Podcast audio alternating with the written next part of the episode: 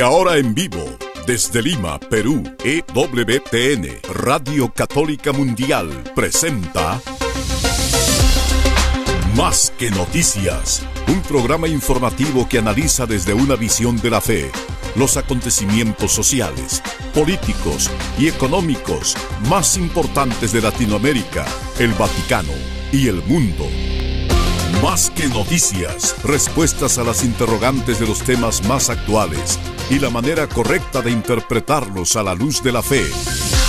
Vidas ejemplares, actualidad del Vaticano, defensa de la vida, apologética, doctrina social de la Iglesia, devociones y mucho más. Esto es Más que noticias. Comenzamos el programa.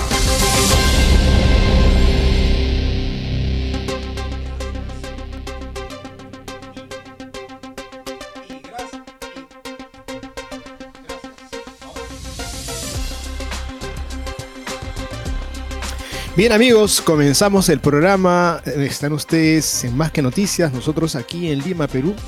Quisiera comenzar este programa con un pequeño párrafo de la Apostólica Nacositat del Concilio Vaticano II que nos recordaba lo siguiente acerca de la familia. La familia, esta misión le ha recibido de Dios y la familia misma para que sea la célula primera y vital de la sociedad. Dice en el número 11 lo siguiente, amigos. Los cristianos cónyuges son mutuamente para sí, para sus hijos y demás familiares, cooperadores de la gracia y testigos de la fe. Ellos son para sus hijos los primeros predicadores de la fe y los primeros educadores. Los forman con su palabra, con su ejemplo para la vida cristiana apostólica. Los ayudan con mucha prudencia en la elección de su vocación y cultivan con todo esmero la vocación sagrada que quizá han descubierto en ellos. Qué importante es, amigos, que las vocaciones se encuentren donde nacen en el lugar del seno familiar. Allí los padres van reflejando de que Dios ha sido tan importante para ellos que han aceptado el sí, han dicho vamos a hacer la vida matrimonial, vamos a hacer la vida de familia y los niños descubren a ese Dios y por tanto luego hacen una opción en el caso de algunos para la vida matrimonial o para la vida sacerdotal. Estamos pasando un momento de una tremenda crisis de vocación de vocaciones, no hay sacerdotes. Y tenemos aquí un artículo provocador, verdaderamente provocador, les va a parecer súper interesante, con un título sugerente. Crisis de vocaciones sacerdotales, un resultado deseado, con signo de interrogación. Vamos a compartirles esta nota que recogemos de Infovaticana. El autor es Carlos Esteban. Este artículo es muy provocador, definitivamente es la perspectiva que tiene Carlos Esteban, el articulista, que comenta al veterano vaticanista Aldo María Valli, que habla de esta realidad tan terrible que está viviendo en concreto Italia, de una reducción tremenda de vocaciones al sacerdocio, pero que es el reflejo también de lo que está pasando en el mundo, una situación donde pareciera que no es sacerdote, sí, es cierto, no hay vocaciones sacerdotales, pero es algo que también lo quieren algunos, esa es la gran pregunta. Así es, Guillermo. ¿Me escuchas bien ahora? Espero. Sí, ahora creo que está mucho mejor el. Qué bueno, muchas gracias, muchas gracias, Guillermo. Acá un pequeño desperfecto. Disculpen, amigos. Sí, en efecto, eh, parece que hay este un tipo de, ¿cómo digo? Racionalización, se dice en inglés, ¿no? Cuando algo está mal y luego yo quiero justificar porque yo soy el responsable de ese mal estado, quiero justificar que de hecho estas cosas están muy bien está todo perfecto porque, en fin, hemos decidido hacer esto, así que tiene que estar bien porque lo decidimos nosotros. Y así no funciona, por supuesto, esa seguridad que el cristiano espera cuando se entrega a Dios en su iglesia, es la seguridad que da Jesucristo en la fidelidad de la predicación del Evangelio, de la vivencia del Evangelio. Esa es la seguridad que el fiel espera tener.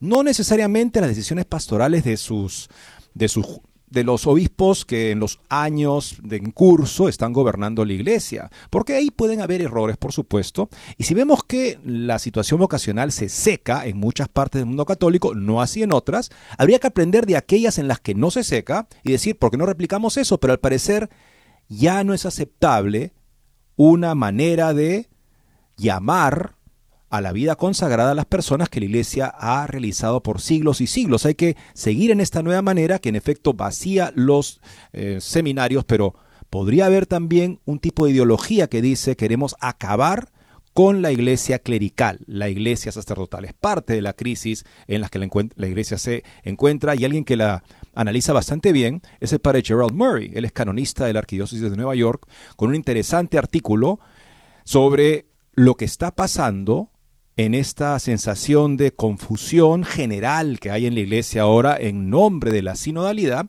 Y el padre Gerald Murray hace un análisis al respecto con un artículo publicado el día de ayer en The Catholic Thing, La crisis que empeora, muy relevante. Y también tenemos un artículo interesante de Catholic Culture es una situación de el testimonio que hemos recibido nosotros, yo me, me, confieso como parte de alguien que ha sido formado, educado por buenos sacerdotes jesuitas, definitivamente la iglesia también ha sido eh, eh, sostenida, iluminada y en, concreto el artículo que vamos a compartir habla también de Isaac Jogues o de Jean Brebeuf, estos mártires, estas, estos jesuitas que derramaron su sangre y que sin duda pues han sido sostenes de la iglesia eh, y para nuestras vidas uno está inmensamente agradecido por buenos sacerdotes jesuitas que nos enseñaron la verdad. Pero este artículo que vamos a compartir desde Phil Lawler pues está poniendo el dedo en la llaga y me hace comprender lo que hacía muchos años atrás un sacerdote jesuita me decía, yo no puedo llevar jóvenes a la compañía, no puedo, no porque no, no, no quisiera, no, sino es que mi, corazón me dice que no puedo ponerlos en esta orden que se encuentra en un estado de tremenda crisis y corrupción. Aquí tenemos este artículo muy sugerente que dice así, pide la intercesión de San Ignacio para reformar la orden jesuita corrupta. Vamos a compartirles esta nota eh, muy iluminadora en el marco de lo que fue la fiesta de San Ignacio de Loyola. Y partiendo de algunas palabras que el Papa diera durante su entrevista usual en el viaje de regreso de, la Jornada de la Juventud a Roma, este, el, el, Papa aparentemente hizo referencia al fútbol como algo muy bueno para construir la, en fin, este, la labor de la iglesia, promover el deporte, perfecto, eso estamos de acuerdo, pero eh, no debería ser verdaderamente sobre todo la doctrina católica la que deberíamos promover, se cuestiona Anthony Solen, porque esa cultura católica hará que la convocatoria a otras actividades también sea sana, pero si la cultura si la doctrina católica no es mencionada porque supuestamente repele a la gente que quiero atraer, en ese caso no se puede tener ni siquiera el bien de otras actividades sanas que podría promover la iglesia. Muy interesante esta reflexión. Y también tenemos amigos una oración de Monseñor Atanasio Schneider, viendo este, este proceso aquí, también hablando de los jesuitas, justamente de su descomposición, lamentablemente muy documentada, Monseñor Atanasio Schneider ofrece una oración por el triunfo de la fe católica en este contexto de la sinodalidad. Debemos salir de ese trance, amigos, más católicos, no menos católicos, y ser católico tiene que ver sobre todo, como también explica muy bien Antonio Solen, con la verdad. Porque es la verdad no algo menos que la verdad, lo que nos hace libres. Y también tenemos un par de notas de Catholic Vote sobre Massachusetts que prohíbe a una pareja católica la adopción de niños debido a qué? A ser católicos, a sus creencias y por otro lado también en torno a esta crisis que estamos hablando de vocaciones, pues hay una tremenda crisis también en torno al tema del matrimonio. Sabemos esa posición de los relativistas que dicen, bueno, no interesa que cada quien disierna qué hace con su vida, yo no me voy a meter a inducir a nadie a que vaya al matrimonio, porque en verdad solamente aquellos que me puedan estimular con algo, porque yo no voy a trabajar para que hayan convivientes que terminen el matrimonio, porque es pérdida de tiempo, una actitud absolutamente perezosa, diría yo, pero por otro lado estamos mirando una realidad que también refleja lo que ocurre en el mundo, pero de una manera dramática. Es el gobierno de Corea del Sur que está promoviendo matrimonios desesperadamente. ¿Por qué? Por las bajas tasas de natalidad y de matrimonios. Vamos a compartirle estas notas y otras volviendo de la pausa. No se muevan de EWTN, Radio Católica Mundial. Enseguida regresamos con Más que Noticias.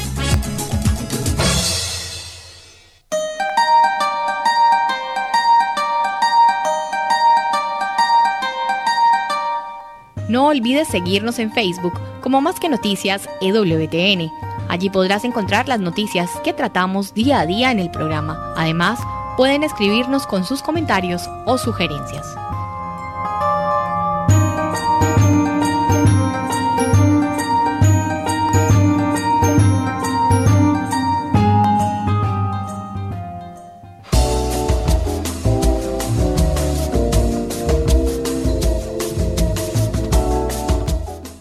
Quieres estar informado de todas las noticias del acontecer de la iglesia y seguir el día a día del Papa Francisco, entra ya a la página web de Así Prensa www.asiprensa.com y podrás estar enterado de todo lo que sucede en la iglesia.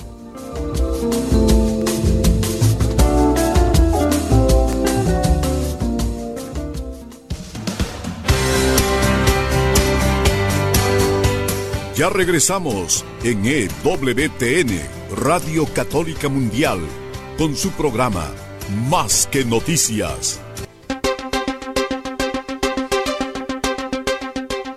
Y estamos de vuelta con ustedes, amigos. Gracias por seguir con nosotros en este programa en el que queremos ayudarnos a todos a caminar en fidelidad. La caridad se goza de la verdad.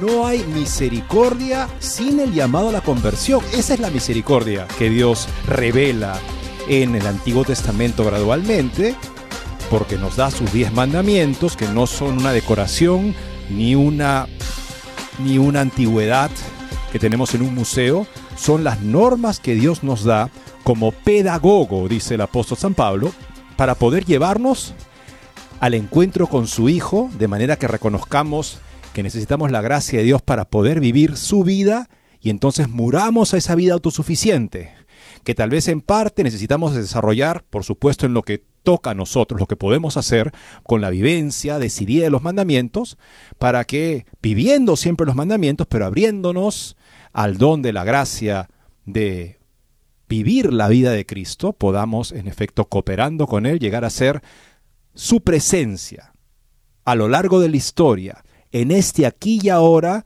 en tu hogar, en tu oficina, cuando caminas por la calle, Jesús quiere servirse de ti para ser conocido y amado.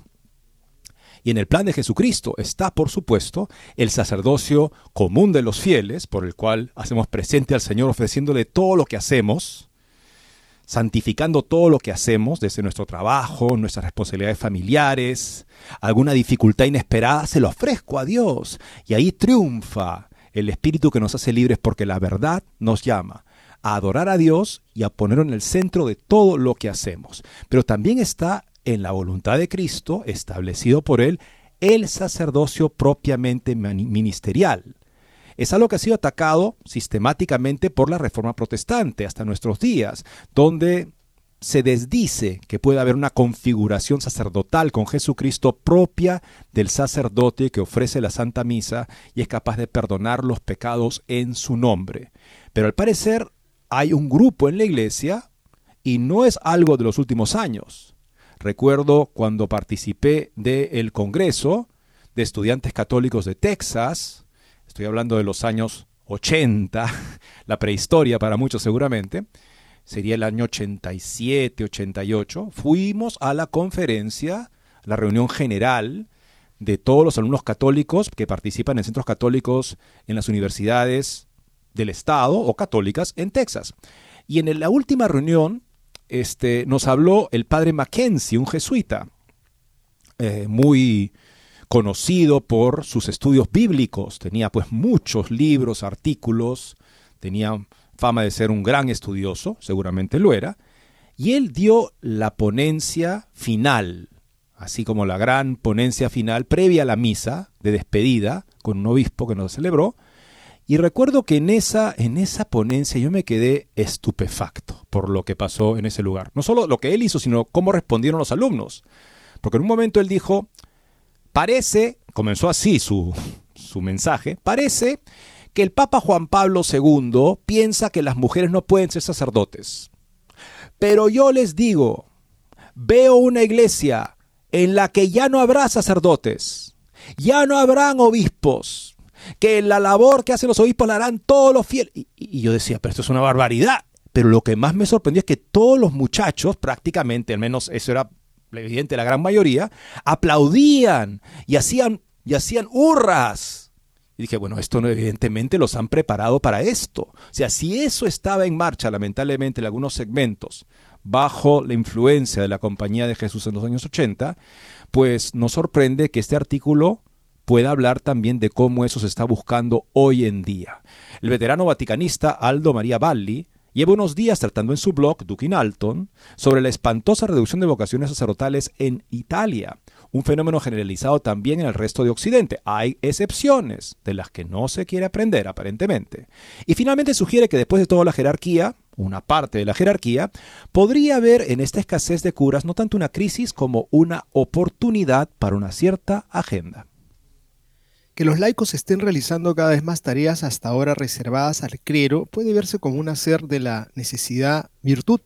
Recordaba Bali en su blog hace unos días que el diario italiano La Estampa hacía la crónica de la trágica situación de la diócesis italiana de Alessandría, 40 sacerdotes para 77 parroquias.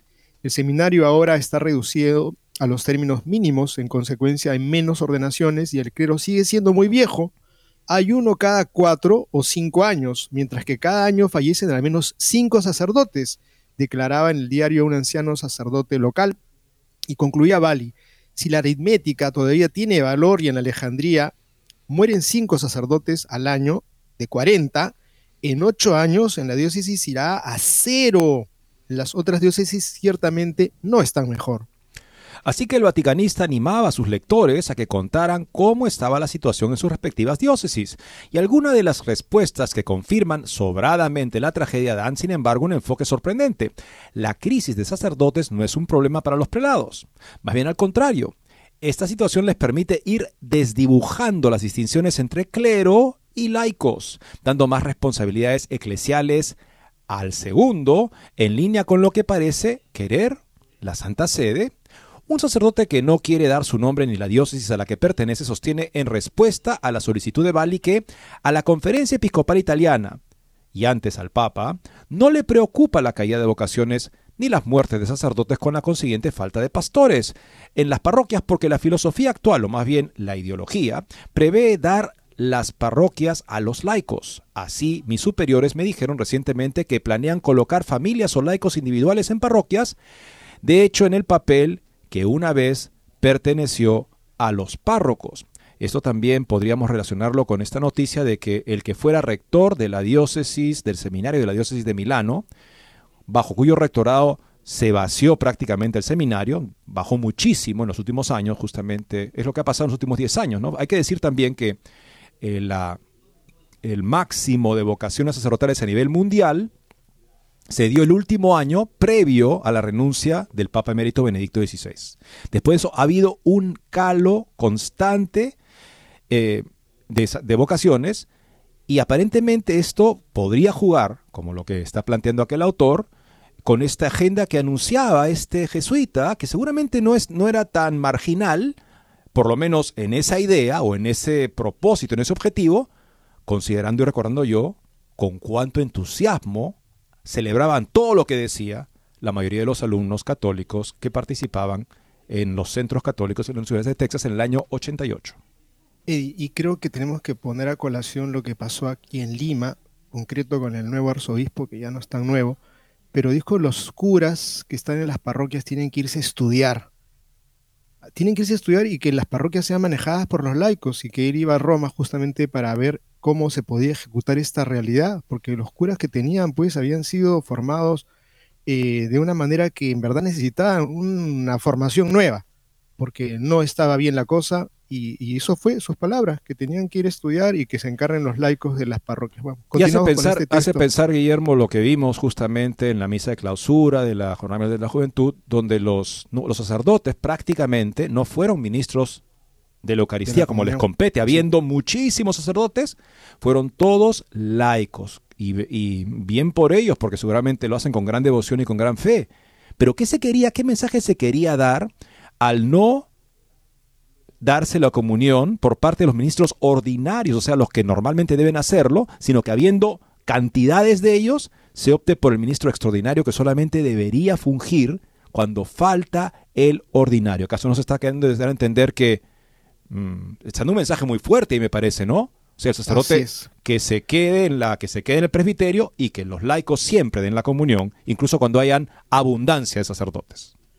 Dice aquí el texto, estos pastores, continúa el anónimo clérigo, no tienen el corazón en el corazón una pastoral vocacional y una oración por las vocaciones, sino la valorización, como dicen, del sacerdocio bautismal. De hecho, hay un plan para protestantizar las diócesis y la Iglesia católica en su conjunto, disminuyendo los sacramentos, reduciéndolos a actos que cualquiera puede realizar. La confesión, cada vez más escasa. La misa, sustituida por las liturgias de la palabra realizadas por laicos. Poco importa si para ir a misa celebra, celebra por un sacerdote bastaría con coger el coche, como solemos hacer para otras mil necesidades. El nuevo dogma es la comunidad, la comunidad, aun cuando la comunidad no exista. Otro, desde Francia, comenta que allí los laicos celebran los funerales desde hace años hasta el punto que en ocasiones si hay un sacerdote disponible, quizá algún familiar del difunto, impiden la celebración. Pero estos voluntarios laicos tampoco son solución práctica, porque no abundan precisamente y son en su mayoría personas mayores que van muriendo sin nadie que les sustituya. Sucede entonces que los trabajadores de las funerarias, generalmente musulmanes, ponen en un CD grabado con las oraciones correspondientes, explica el sacerdote en el blog de Bali, y concluye, como decía el santo cura de Ars, dejad una parroquia sin sacerdotes durante 20 años y allí se adorarán a los animales. Y yo creo, Eddie, también ya terminando con esta nota, pues este, no más seminarios, de repente diáconos permanentes. ¿Será esto una directiva que no haya más sacerdotes? Está clarísimo que no les agrada sacerdotes piadosos, prefieren a sacerdotes que tengan, que no tengan vestiduras sacerdotales, que parezcan, como decimos acá, unos patitas más, pues les da como alergia encontrarlos a esos que son acartonados, tiesos, planchados. Lo he escuchado, ¿no? clásicos, conservadores, eso no puede existir más en la iglesia porque supuestamente son personas que tienen una enfermedad mental, poco menos, ¿no? Entonces, este, porque están vacíos los seminarios ahora, eso es una intención de alguien. Yo pienso que no es el problema que hayan que haya una crisis de que no hay sacerdotes, sino que haya una intención de que no hayan sacerdotes, y eso me parecería de verdad casi diabólico, que haya una intención de que el sacerdocio desaparezca, porque la iglesia vive de la Eucaristía. Y por otro lado también que esto es una confrontación, si es que existe esa intención, contra la palabra del Señor que dice, rueguen ¿no? al dueño de la mies para que envíen obreros a sus mies. Tenemos que hacerlo, pero quien está del otro lado queriendo que no hayan sacerdotes, pues no está del lado de Cristo. En efecto, y en efecto, Guillermo, hay una agenda que lamentablemente se está desplegando con más fuerza en la iglesia para llegar a ese objetivo. Lo que decía el padre Mackenzie a los cuatro vientos con la ovación de miles de alumnos, a mí me dejó estupefacto. Bueno, veamos solo lo que el padre Gerald Murray nos puede decir sobre esta situación, este, este malestar que está siendo racionalizado como si fuera una gran cosa, con una mentalidad que dice que, bueno, hay que apelar al sensus fidelium, al sentido de los fieles, porque ellos, ellos pueden entender y expresar la voz del Espíritu Santo.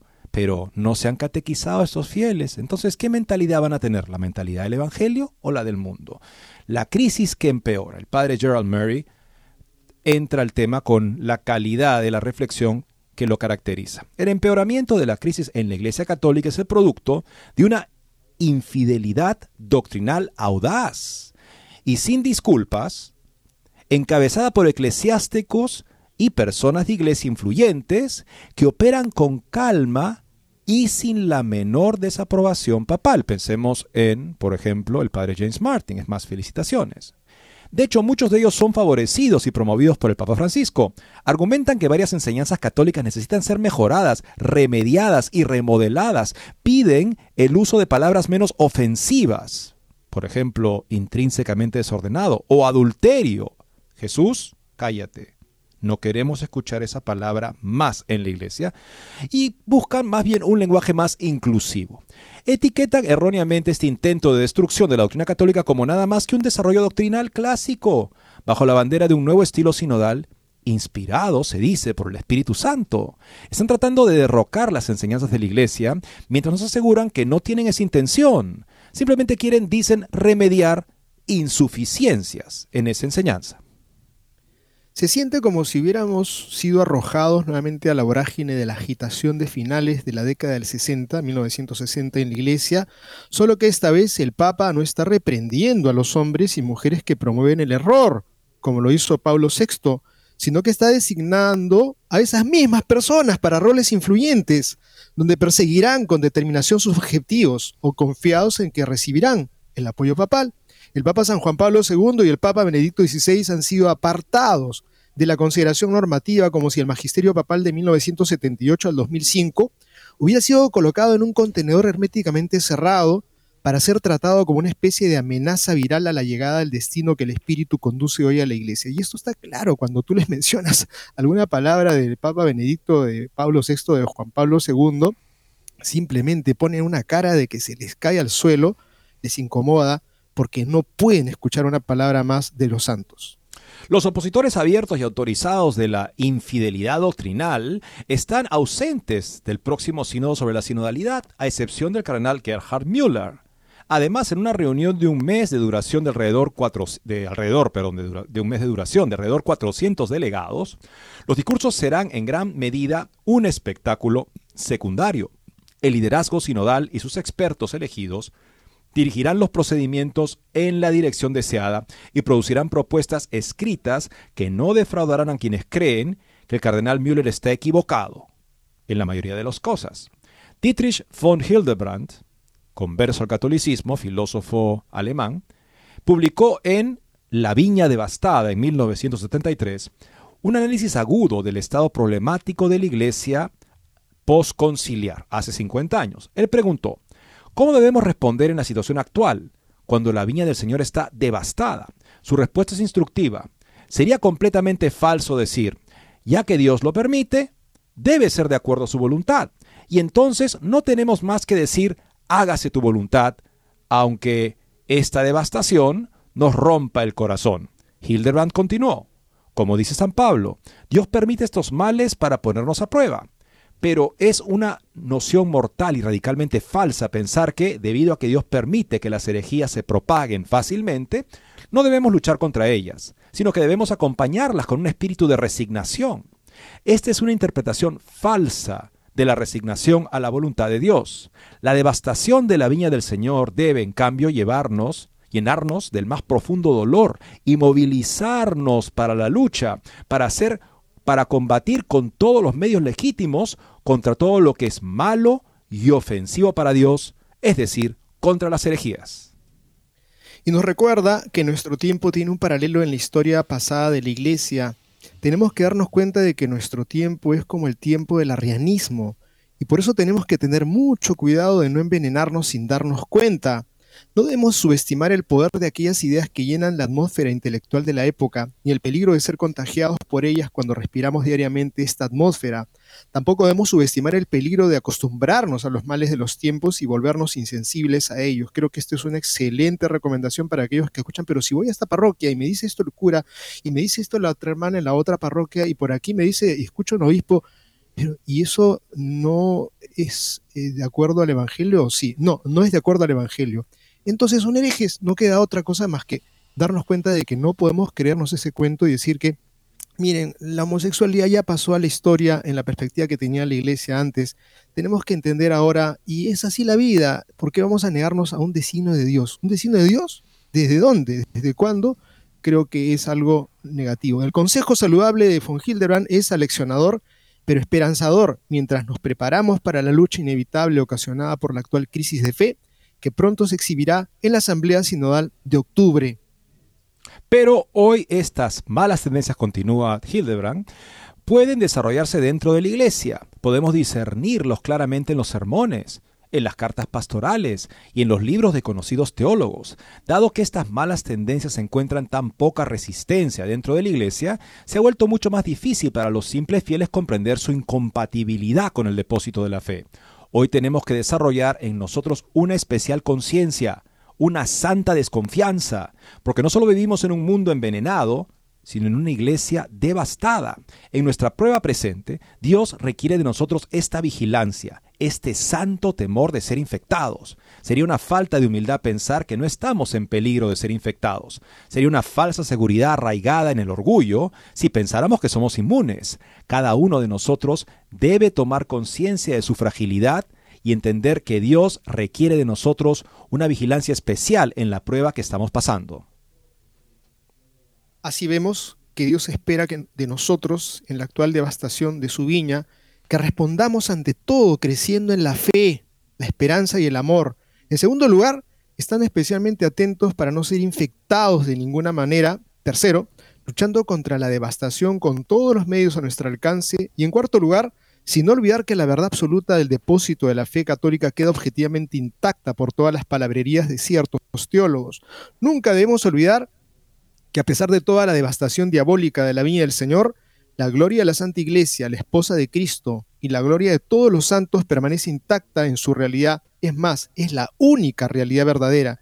¿Qué significa realmente todas las tendencias cambiantes de la época? Son tanto ruido y furor que nada significan cuando se comparan con la verdad eterna y la gloria objetiva de Jesucristo, con la santidad de los santos que glorifica a Dios. Vamos a la segunda pausa, amigos. Regresando, podremos comentar un poco de este interesante artículo y seguir con notas que nos aleccionan y nos equipan para esta buena batalla, este buen combate en nuestros tiempos. Ya volvemos. No se muevan de EWTN, Radio Católica Mundial. Enseguida regresamos con Más que Noticias.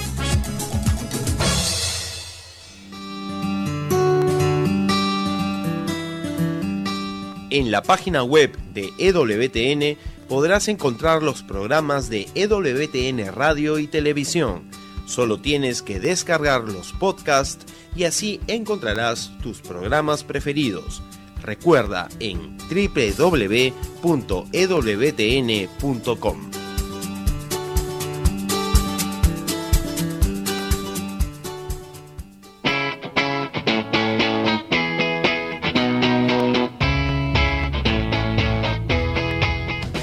invitamos a que visites la página web de Asiprensa, www.asiprensa.com, donde encontrarás todas las noticias y actualidad de la Iglesia en el mundo. No lo olvides, www.asiprensa.com.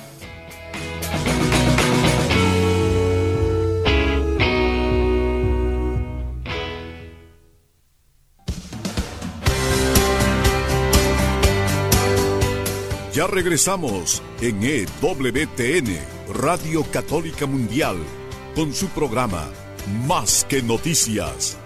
Para comunicarse en vivo con Más que Noticias, nos pueden llamar desde Estados Unidos al teléfono gratuito 1-866-398-6377 y desde cualquier parte del mundo al 205-271-2976. Como dice San Pablo, Dios permite estas pruebas para probar nuestra fe y porque quiere que nuestra fe crezca más allá de nuestras fuerzas humanas, para que podamos ser fieles con la lógica de las bienaventuranzas en medio de la persecución. Decía el gran San Agustín que el que no está dispuesto a sufrir por el Evangelio aún no ha comenzado. El que no está dispuesto a ser perseguido por el Evangelio aún no ha comenzado a ser cristiano. Imagínense eso.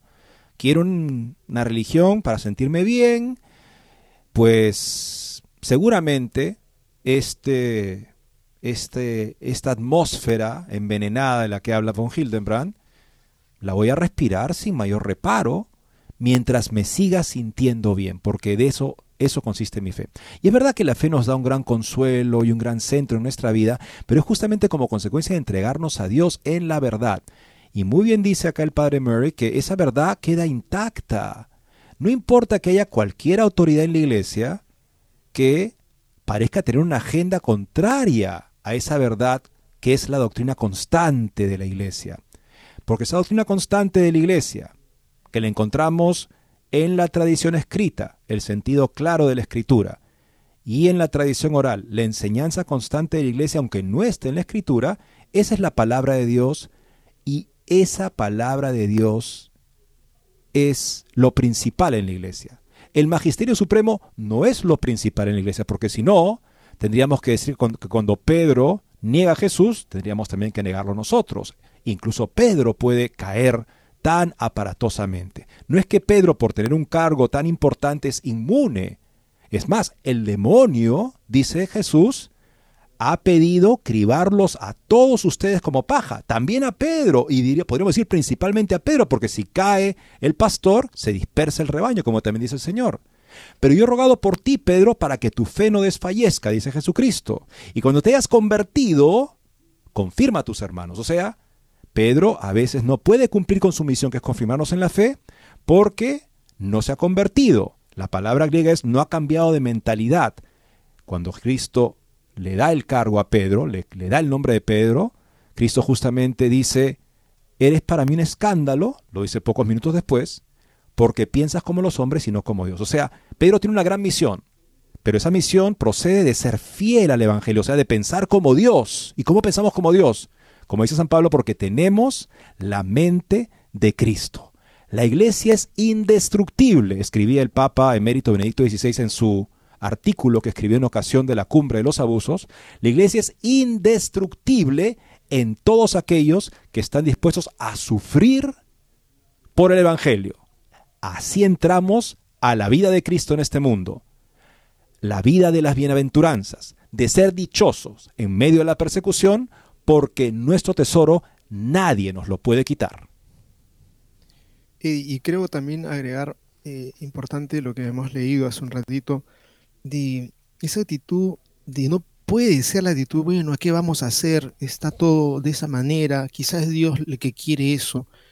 ¿Es Dios el que quiere esto? ¿Es Dios el que quiere que la gente termine ah, destruyendo sus vidas con la doctrina contraria al Evangelio? ¿Es Dios el que quiere que las personas eh, destruyan su existencia aquí y luego terminen condenándose, si es eso lo que Dios quiere, pues ese no es Dios, simplemente y llanamente no es Dios. Tenemos que tener una actitud valiente, de coraje, de, de aceptación, de humildad también y de rezar por aquellos que están difundiendo tanta mentira. Miramos ahora este otro artículo de Anthony Solen de Crisis Magazine. Fútbol antes que dogmas, bueno, esto parte de estas frases coloquiales que dice el Papa a veces en sus entrevistas, que uno dice, ¿está diciendo que el fútbol es más importante que la doctrina? ¿En qué sentido? Bueno, Antonio en parte de eso para decir, bueno, si queremos jugar fútbol, o sea, sanamente, tendremos que tener la doctrina sobre todo. Y para tener la doctrina sobre todo, tendremos que también rechazar explícitamente lo que se opone a la doctrina. No es posible ser fieles a la doctrina sin rechazar explícitamente los errores que la atacan. Fútbol antes que dogmas, el artículo de Antonio Solen. A pesar de la aparente preferencia del Papa, dice él, por el fútbol sobre el dogma, proclamar las verdades de la fe católica, es decir, ser dogmático, en el sentido correcto de la palabra, lleva a más gozo y felicidad, no a menos gozo y felicidad.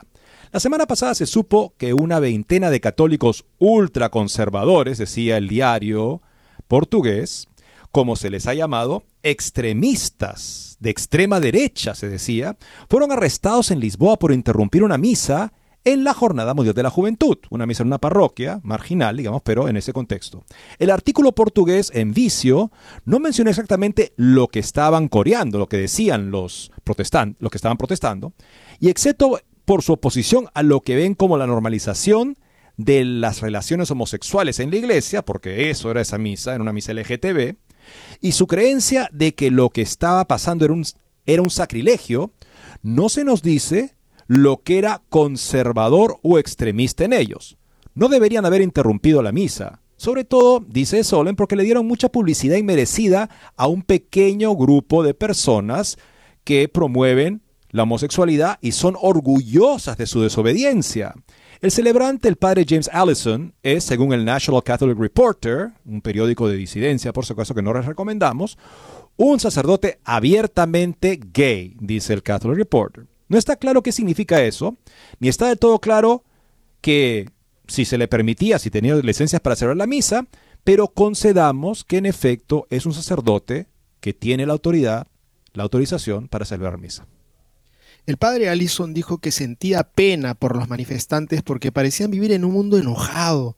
Bueno, Los manifestantes suelen estar enojados. Si está satisfecho, indiferente o complacido con algún estado de cosas, no es probable que sea un manifestante. Por supuesto, tanto la revista Vicio como el reportero eluden la cuestión de si las acciones del padre Allison alientan francamente, francamente son malvadas. Los manifestantes pueden tener razón, después de todo, y a veces su ira no proviene de un alma enfadada, sino de un sentido de la justicia ultrajado o de la frustración. Pero sea lo que sea, lo que se mueva en el alma de cualquier manifestante individual, las preguntas relevantes para nosotros tienen que ver con las acciones que se aprueban o toleran, sus principios y cómo esos principios inevitablemente se desarrollan lógica y prácticamente y su efecto sobre el resto de la enseñanza católica y sobre el bien común. Estas preguntas son especialmente urgentes en una sociedad que se encuentra en medio de una completa ruptura sexual y familiar. Y son las preguntas que el sacerdote, que sacerdotes como el padre Allison, hasta donde he podido determinar, no hacen. Quizás son demasiado incómodas. ¿De verdad quieres decir que la fornicación entre varón y mujer está bien? ¿Que la fácil aceptación de tal comportamiento ha sido una bendición para la humanidad? ¿Que las familias son más fuertes ahora que el matrimonio se considera una opción desligada de la procreación? ¿Que es bueno para tantos millones de niños en la propia Gran Bretaña del padre Allison crecer, como inevitablemente sucederá cuando nos es indiferente la fornicación, sin una madre y un padre casados, y la mayoría de las veces sin un padre en absoluto? Mientras tanto, y para mí esto no es una digresión, el Papa Francisco ha alentado a los sacerdotes a jugar fútbol en lugar de, en primera instancia, predicar dogmas. El fútbol es un medio mejor para lograr que los jóvenes se interesen en la iglesia que señalarlos con el dedo torcido por hacer algo malo. Sí, eso ciertamente puede ser cierto. ¿Y qué sacerdote o evangelista medianamente decente lo negaría? En el mundo del Santo Padre, el puritanismo y el fariseísmo son amenazas siempre presentes, como si viviéramos, si viéramos a millones de católicos en todo el mundo, sentados tristemente todo el domingo, después de haber sido intimidados durante una hora en misa por sus muchos pecados, con las fauces del infierno abriéndose para tragarlos como si arrojaras un frijol en la boca de un león. Pero es bueno, pero en Buenos Aires como el Salem de la Hawthorne, ¿hay alguna ciudad católica en el mundo así? ¿Es Nueva York donde el Rockefeller Center ha reemplazado recientemente la bandera de todas las naciones con el ubico arcoíris como la Ginebra del Gris de Calvino? Tengo mucha experiencia en universidades universidades fielmente católicas y no son así. Por lo general son lugares muy felices, como Francisco podría ver si las visitara alguna vez.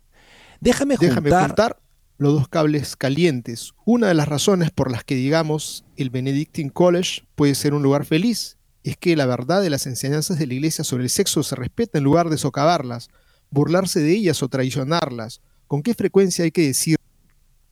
¿Con qué frecuencia hay que decirlo? La ley moral es liberadora, nos orienta hacia el uso correcto, adecuado y más dinámico de nuestras capacidades humanas, y en nuestra vida común abre un amplio campo para la auténtica libertad de acción.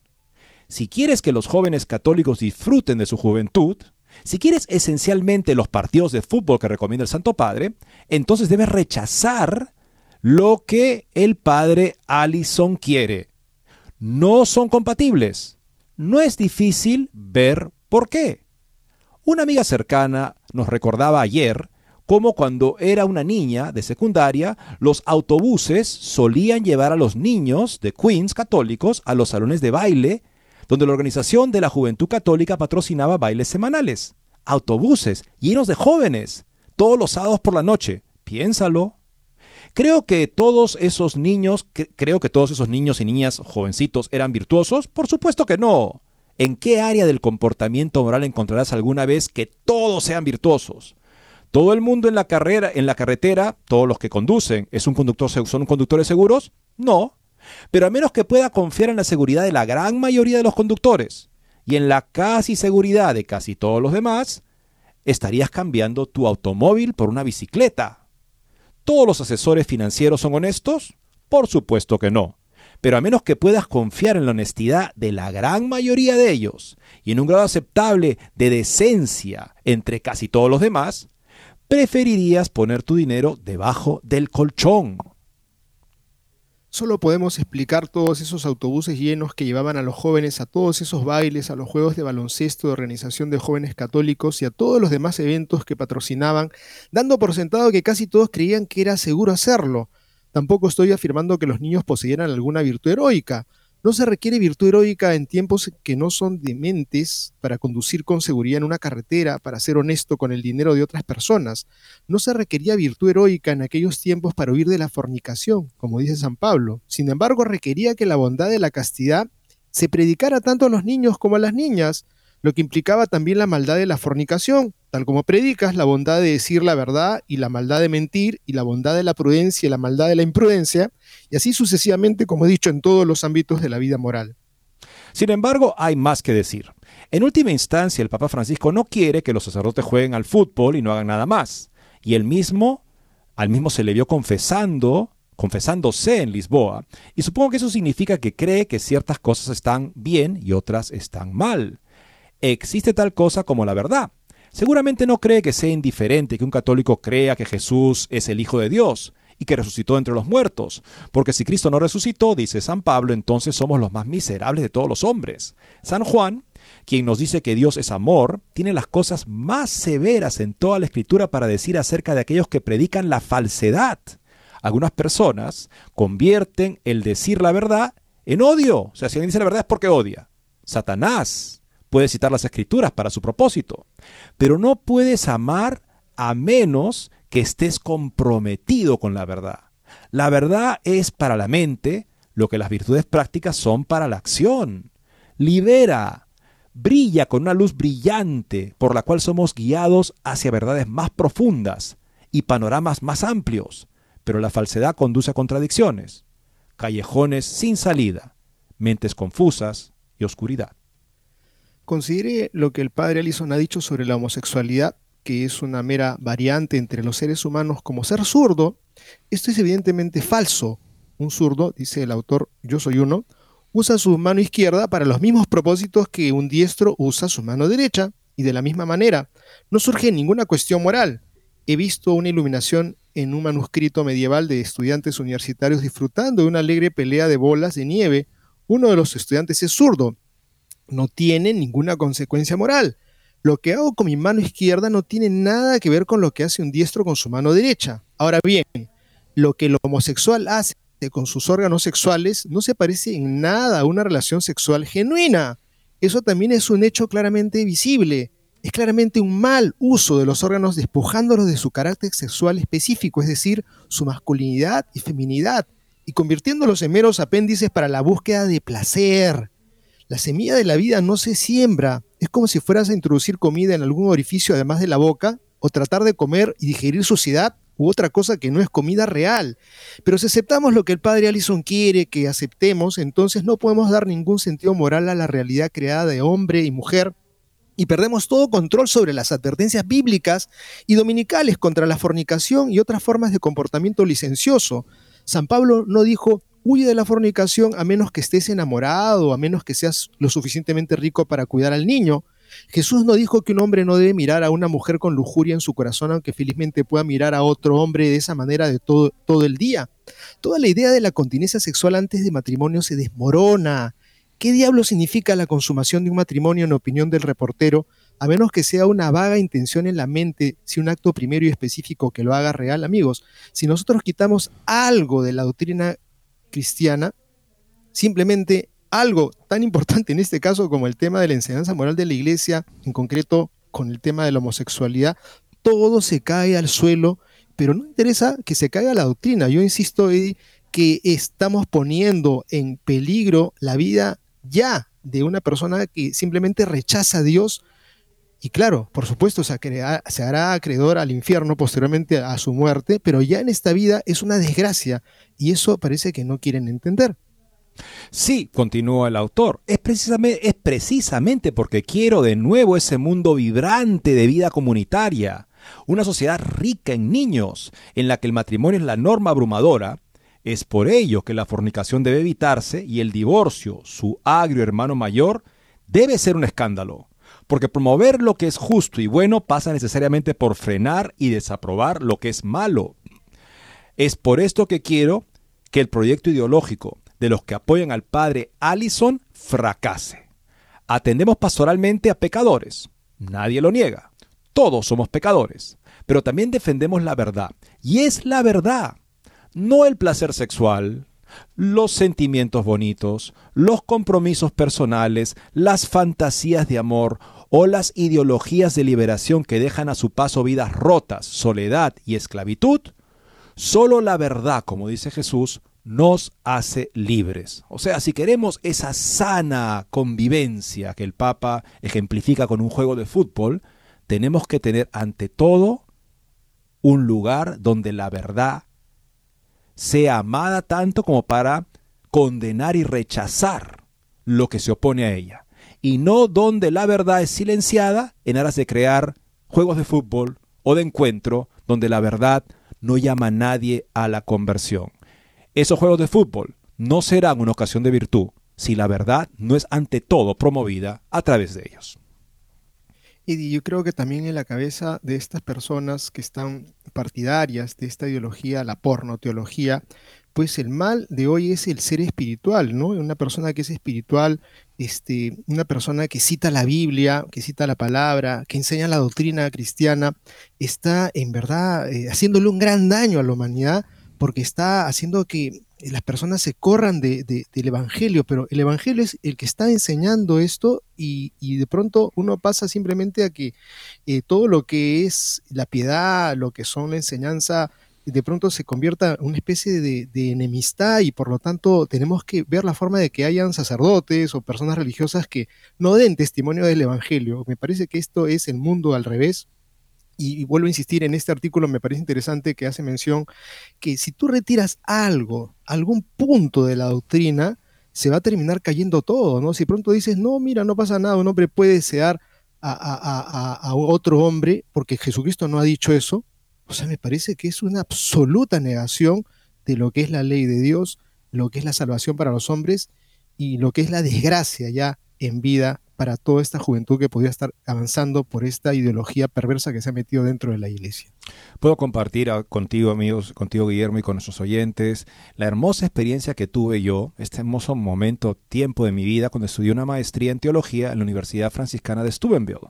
Teníamos compañeros que estaban también en la maestría, venían de diferentes carreras, de diferentes experiencias.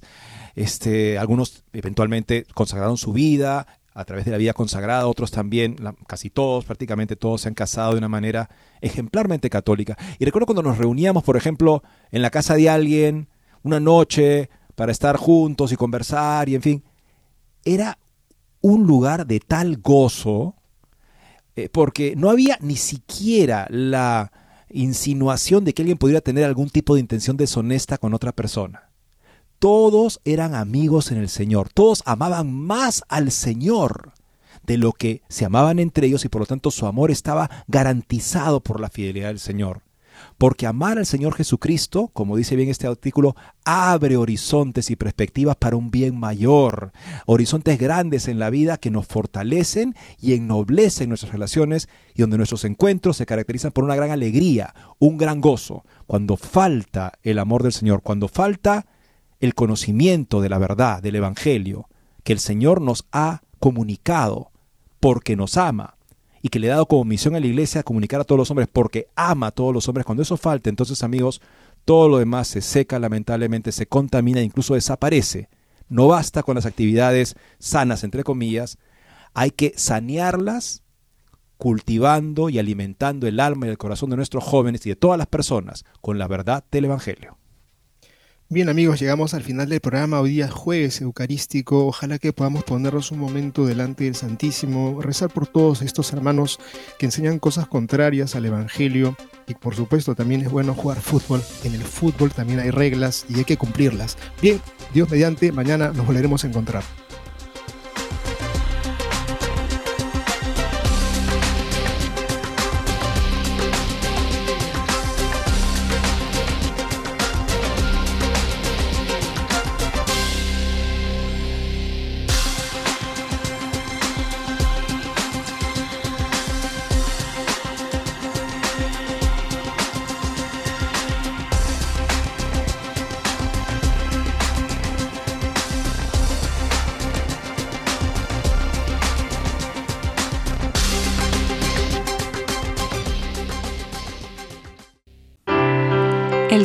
Ama guardará mi palabra, y mi Padre lo amará, y vendremos a él y haremos morada en él.